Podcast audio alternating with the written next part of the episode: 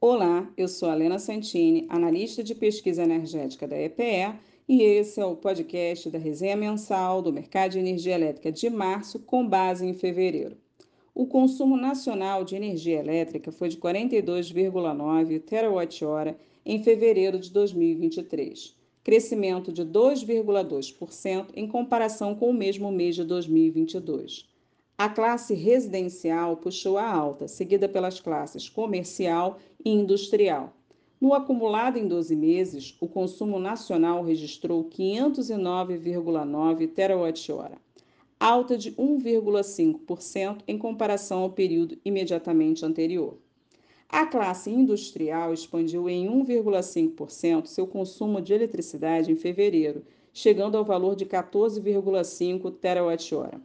A região Nordeste, mais 15,3%, liderou, seguida por Norte, mais 12%, e Centro-Oeste, mais 4,2%, enquanto o Sul, menos 6,5%, e o Sudeste, menos 0,7%, retraíram. Metalurgia foi o setor que mais expandiu, puxado pela cadeia do alumínio primário no Maranhão, especialmente, e no Pará seguido por extração de minerais metálicos, onde a alta nas exportações de minério de ferro e minério de alumínio contribuiu para o resultado. Também elevaram o consumo a fabricação de produtos alimentícios e de produtos de borracha e material plástico.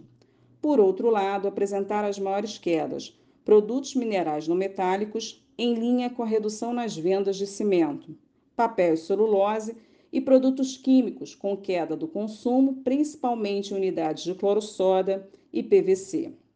O consumo de energia elétrica das residências foi de 13,7 terawatt-hora em fevereiro, avanço de 5% em relação ao mesmo mês de 2022.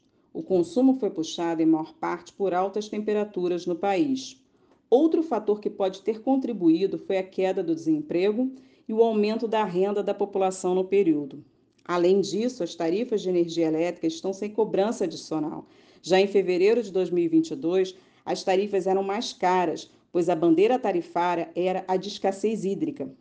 Todas as regiões registraram crescimento do consumo, sendo que o maior destaque foi a região sul, mais 10,9%, seguida pelo Nordeste, mais 7,9%, Norte, mais 4,1%, Sudeste mais 2,3% e Centro-Oeste mais 1,8%. Entre as unidades da federação, os maiores acréscimos ocorreram no Amapá, Maranhão, Rio Grande do Sul, Paraíba, Santa Catarina, Espírito Santo, Alagoas, Pará, Tocantins e Acre. Programas de redução de perdas aplicados pelas distribuidoras de alguns estados continuam contribuindo de forma positiva para o consumo, por outro lado, anotaram queda no consumo Rio de Janeiro, Amazonas, Roraima e Mato Grosso do Sul. Em fevereiro de 2023, o consumo de eletricidade da classe comercial apresentou crescimento de 2,3%, chegando a 8,2 terawatt-hora de consumo. Temperaturas mais elevadas favoreceram a elevação do consumo da classe. O efeito base baixa também influenciou no aumento do consumo, pois em fevereiro de 2022 houve o pico da variante Ômicron da Covid-19 no Brasil.